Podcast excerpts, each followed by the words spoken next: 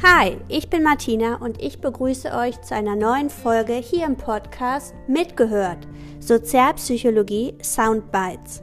Was machen wir denn heute? Heute sprechen wir über Stereotype Threat. Das heißt, wenn ich weiß, dass es ein Vorurteil über meine Gruppe gibt und ich Angst habe, es zu bestätigen, dann wird genau das leider passieren. Ja, davon abzugrenzen ist die selbsterfüllende Prophezeiung nämlich so eine Art Ping-Pong-Effekt und der Rebound-Effekt, der sich damit beschäftigt, Mensch, wenn ich doch all diese Vorurteile auf dieser Welt kenne, warum kann ich mich denn dann nicht bemühen, diese einfach nicht zu tätigen? Tja, weil ich mich dann genau darauf konzentriere und genau dann wird das passieren. Das und vieles mehr gibt es in der heutigen Folge und ich wünsche euch ganz viel Spaß.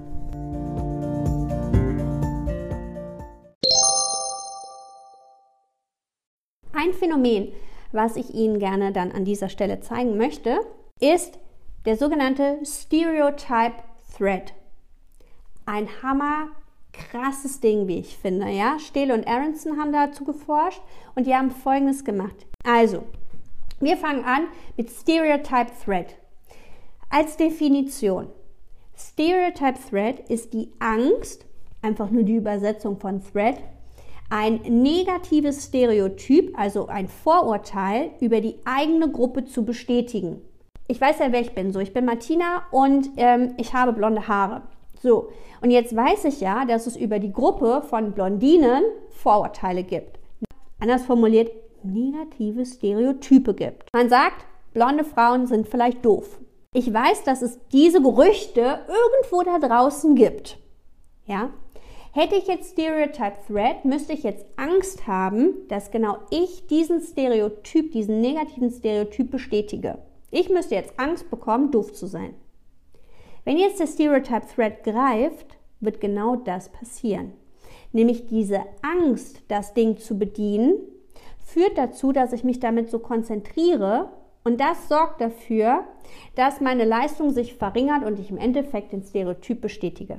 Also ist mir tatsächlich mal passiert, als ich so die Vorlesung die ersten Male gegeben habe, ich würde sagen, als ich die Vorlesung das erste Mal gegeben habe, ja, da hatte man mir vorher erzählt, so die ganzen, es ging um Vorurteile, dann haben alle gesagt, ja, Blondinen sind doof, Blondinen könnte ich einparken und so weiter, alles gegen die Blondinen. Natürlich hat mein Gehirn das auch abgespeichert und auf einmal kam Stereotype Thread. Wenn ich jetzt auf einmal die Angst habe, Blondinen sind doof, dann sorgt das dafür, dass es dazu kommen kann, dass ich mich die ganze Zeit verspreche, dass ich auf einmal kompletten Quatsch erzähle. Das bedeutet, ne, meine Leistung würde sich verringern und ich würde diesen negativen Stereotyp, weil ich diese Angst habe, den zu bestätigen, tatsächlich bestätigen. Und das ist Stereotype Threat.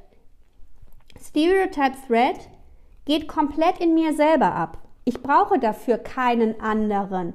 Es reicht, dass ich die Angst habe, diesen Stereotypen zu bestätigen.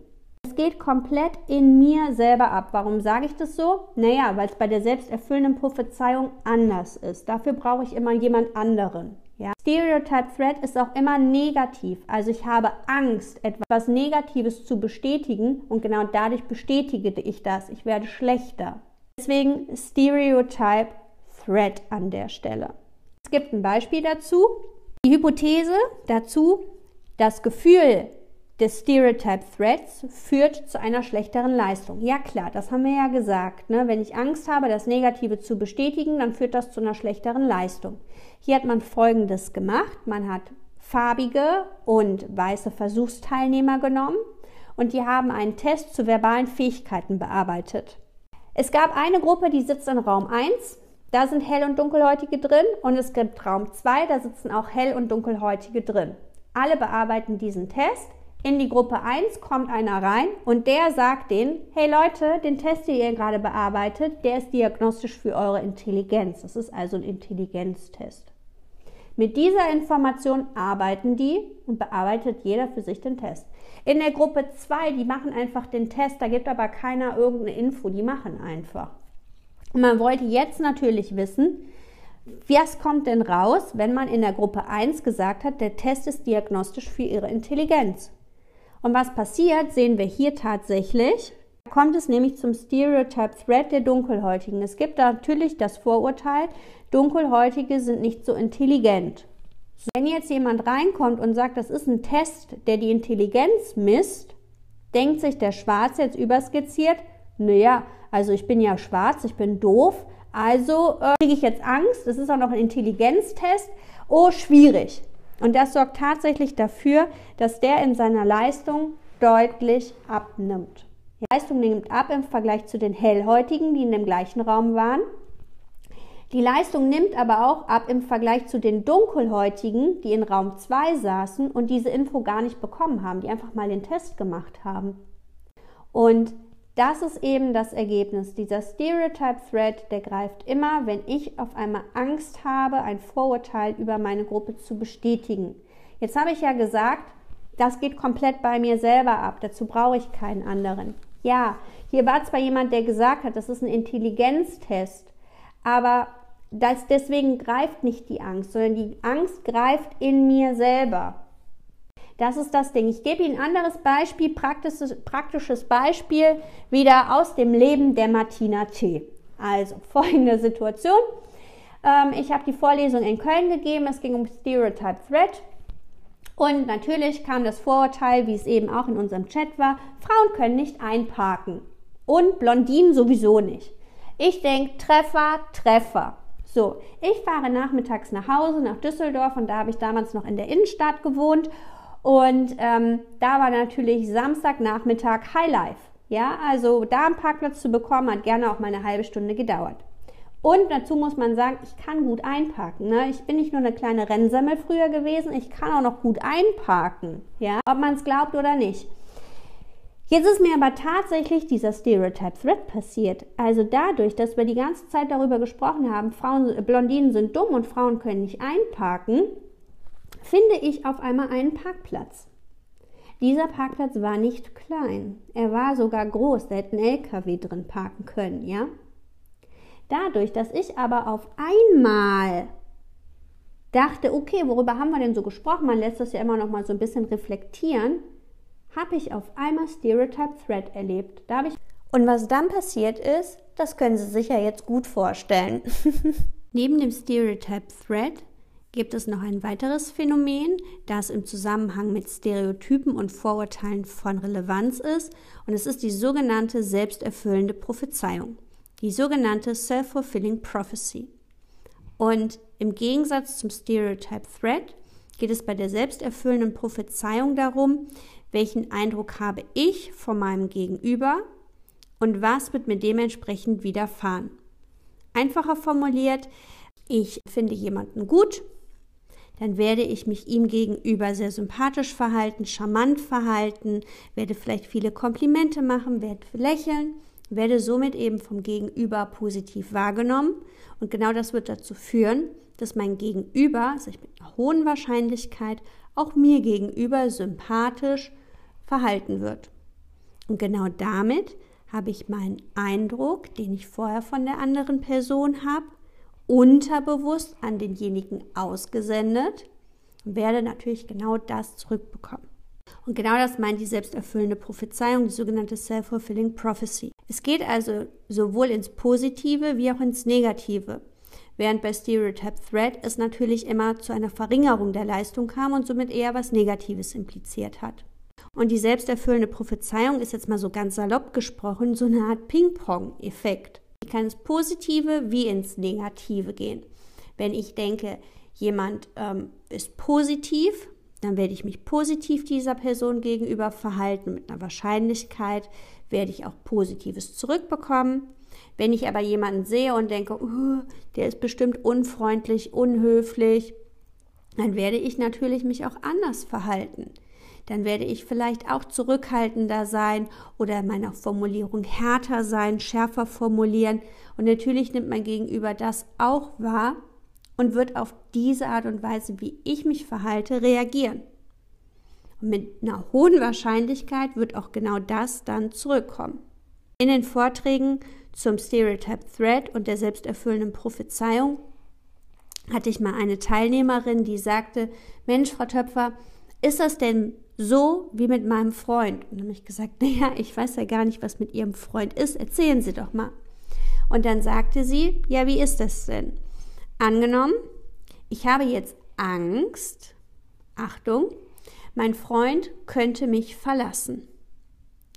Und dann verhalte ich mich total klammernd, ich stalke ihn, ich kontrolliere jede Nachricht von ihm, ich rufe ihn ständig an und ich gehe überall dahin, wo er auch ist, ich tauche überall auf, wo der ist. Und wenn der mich dann tatsächlich verlässt, ist es dann Stereotype Threat gewesen oder war es die selbsterfüllende Prophezeiung? Genau die Frage gebe ich jetzt einmal ganz kurz ab. Was könnte das gewesen sein? Die meisten neigen jetzt ganz schnell dazu zu sagen, hm, das war ja Stereotype Threat, weil da ist ja die Angst drin. Das ist aber eine Falle, das ist es nämlich nicht. Es ist tatsächlich die selbsterfüllende Prophezeiung. Warum ist das so? Wäre Stereotype Threat, dann hätte die Teilnehmerin Angst, einen negativen Stereotypen von sich zu erfüllen und hätte dadurch ihre Leistung verringert und wäre dadurch schlechter geworden. Das ist hier aber nicht passiert sondern die Dame, die Teilnehmerin, hatte eine Idee von ihrem Gegenüber, nämlich in dem Fall von ihrem Freund, hat sich dementsprechend verhalten, hat ihn gestalkt, hat ihn genervt, hat ihn ständig kontaktiert, war immer da, wo der auch ist, hat alles hinterfragt. Und genau das hat sie reingegeben und hat dann genau das bestätigend von ihm zurückbekommen also wie ein Ping reingegeben und ein Prong zurückbekommen. Und genau deswegen haben wir hier die selbsterfüllende Prophezeiung. Ein drittes Phänomen, was im Zusammenhang mit Stereotypen und Vorurteilen auch häufig genannt wird, ist der sogenannte Rebound-Effekt. Wenn ich doch all das jetzt von Stereotypen und Vorurteilen weiß und weiß, wie schnell die rauskommen und wie schnell ich mich dementsprechend verhalte, wenn ich weiß, dass mein Verhalten dadurch gegebenenfalls auch schlechter wird, warum kann ich mich denn dann einfach nicht bemühen, nicht zu stereotypisieren? Ganz einfaches Beispiel, denkt doch bitte nicht an den rosa Elefanten. Denkt an alles. Denkt an Delfine, denkt an Pinguine, denkt an Kühe. Aber denkt nicht an rosa Elefanten. So, was wird jetzt passieren? Wahrscheinlich denkt ihr an rosa Elefanten und malt euch gerade aus, wie so ein rosa Elefant aussehen könnte, ganz konkret. Was ist hier passiert? Hier haben wir den Rebound-Effekt, das sogenannte Modell der Gedankenunterdrückung. Ihr bemüht euch nicht an den rosa Elefanten zu denken. Automatisch kommt aber immer wieder diese Idee, ach ja, daran soll ich ja nicht denken und schwuppdiwupps habt ihr den rosa Elefanten wieder vor Augen. Dann werdet ihr kontrolliert versuchen, diesen ähm, Gedanken wieder zu unterdrücken. Das mag auch kurzfristig funktionieren, aber dann wird der Gedanke wiederkommen. Das bedeutet, er kommt immer und immer wieder, ihr versucht ihn zu unterdrücken, automatisch kommt der Gedanke wieder, ihr versucht ihn zu kontrollieren und das ist ein Hin und Her. Das bedeutet, dieses Target, dieser Zielreiz, der rosa Elefant, wird für euch hyper zugänglich. Ihr werdet sozusagen dauergeprimed auf den rosa Elefanten. Ja, und dann könnt ihr nichts anderes mehr denken als an den rosa Elefanten. Und das ist im Endeffekt genauso, wenn ich an etwas nicht denken soll, dann denke ich genau daran. Weil das Gehirn kennt eben kein Nicht. Es tut sich immer schwer. Wenn ich etwas nicht tun soll, dann ist die Wahrscheinlichkeit, dass ich genau das tue, deutlich höher. Und dazu gibt es natürlich auch wieder verschiedene Beispiele. Das erklärt übrigens auch, warum Diäten meistens nachts scheitern, weil man da nicht mehr die kognitiven Ressourcen zur Verfügung hat. Und während man sich den ganzen Tag kontrolliert, keine Schokolade zu essen, isst man dann abends eben drei Tafeln oder vier sogar. Ja? Also das geht meistens ganz rucki zucki.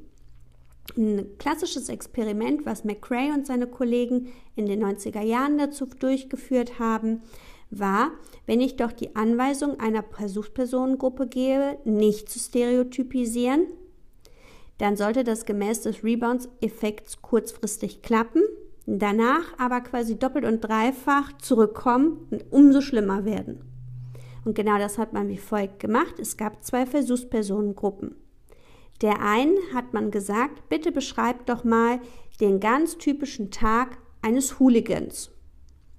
Und dazu haben die ein Foto bekommen. Gut, und dann haben die den Tag eines Hooligans beschrieben. Und natürlich haben die sehr viel Negatives gesagt. Auch die zweite Gruppe, die zweite Probandengruppe, sollte den Tag eines Hooligans beschreiben. Allerdings mit der zusätzlichen Instruktion, dabei keine Stereotype und keine Vorurteile zu benutzen. Und das haben die jetzt versucht. Das heißt, auch jetzt haben die diese Gedanken gehabt, diese negativen Gedanken von dem Skinhead oder dem Hooligan. Sie haben sich jetzt bemüht, genau diese Gedanken nicht zu benennen. Die haben also verharmlosend geschildert, was der denn so an dem Tag macht. Die haben das unterdrückt. Wenn man denen dann nach einer bestimmten Zeit gesagt hat, so, und jetzt braucht er nicht mehr zu unterdrücken, jetzt könnte er mal sagen, was er wirklich denkt, dann haben die richtig losgelegt. Dann haben die die schlimmsten Sachen gesagt, die man sich nur irgendwie vorstellen kann. Die haben richtig losgelegt, richtig übel über den hergezogen. Und zwar noch viel, viel schlimmer als die erste Gruppe, die von Anfang an ganz normal und auch negativ über den Hooligan sprechen konnte. Genau daran sehen wir jetzt sehr gut diesen Effekt der Gedankenunterdrückung. Das funktioniert nämlich nicht, sondern es schlägt dann in einer anderen weiteren Situation doppelt und dreifach zurück. Genau das nennen wir den Rebound-Effekt. Das heißt also, wenn der eine oder andere von euch schon mal Liebeskummer gehabt hat und dann vielleicht eine Klausur oder eine Prüfung hatte oder sogar ein Vorstellungsgespräch, dann kann man für diese gewisse Zeit seinen Kummer, seine Trauer unterdrücken. Aber wenn man aus der Klausur, aus der Prüfung oder aus dem Vorstellungsgespräch rauskommt, dann ist die Wahrscheinlichkeit hoch, dass es dann doppelt und dreifach zurückschlägt. Und dann ist es gut, wenn jemand da ist, der einem ein Taschentuch reichen kann. Und ihr habt gesehen, wir haben jetzt ganz wichtige Themen besprochen, nämlich zum einen den Stereotype Threat, dann die selbsterfüllende Prophezeiung, auch Self-Fulfilling Prophecy genannt, und den sogenannten Rebound-Effekt.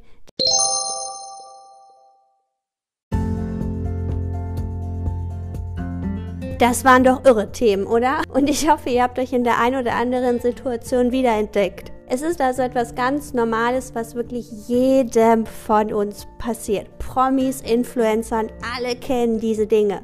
Wenn ihr Fragen oder Anmerkungen habt, dann könnt ihr mir gerne eine Nachricht hinterlassen und hört auch beim nächsten Mal wieder rein. Jeden Mittwoch und Sonntag erscheint eine neue Folge. Bis dahin, tschüss!